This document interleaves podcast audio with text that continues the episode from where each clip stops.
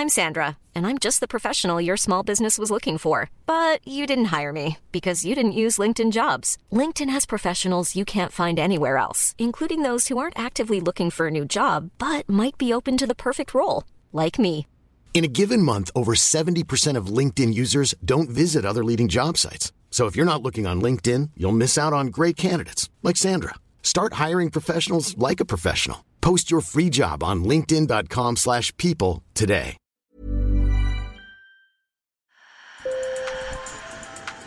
Bonjour. Hello. Hola. Marhaba bikoum. Sur le fil, Le podcast d'actu de l'AFP.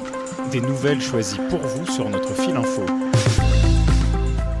Le Monténégro attire depuis longtemps yachts, touristes et spéculateurs immobiliers venus de Russie.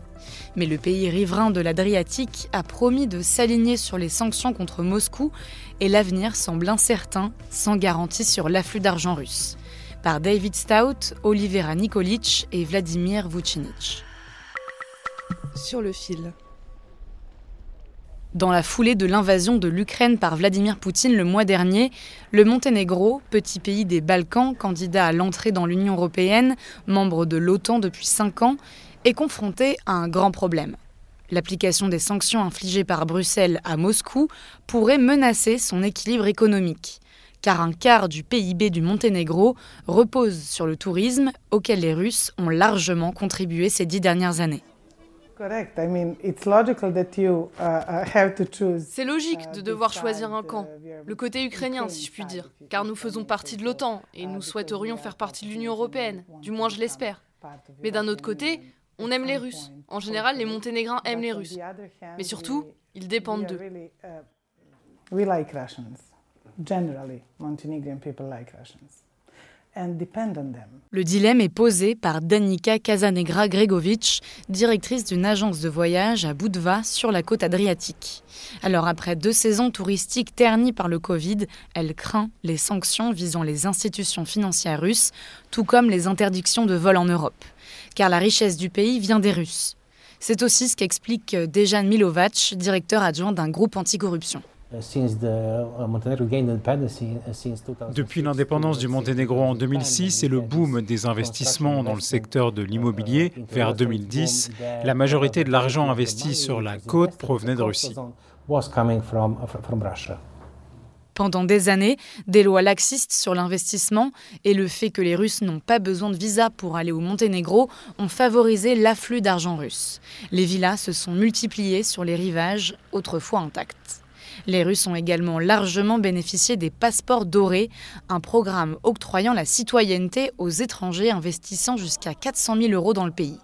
Plus de 60% de ces passeports ont été délivrés à des Russes ces 14 derniers mois.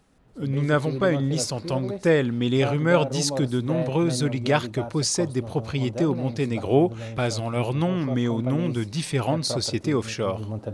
Beaucoup d'expatriés russes n'ont plus accès à leurs comptes. Il est devenu difficile de dépenser au Monténégro. À Budva, sur la côte, le marché immobilier est à l'arrêt, selon plusieurs agents. Cette dépendance économique, révélée par la guerre, a été une prise de conscience pour le ministre des Affaires étrangères monténégrin. La guerre nous oblige à nous tourner vers d'autres marchés.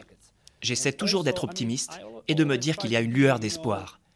Peut-être qu'il est grand temps de diversifier notre économie.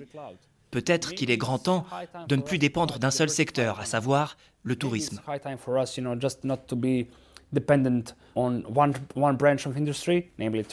Pour répondre aux sanctions financières, la Russie a établi une liste de pays dits hostiles, dont le Monténégro fait partie, auxquels particuliers et entreprises pourront rembourser leurs dettes en roubles, la monnaie russe dont le cours dégringole depuis le début de la guerre.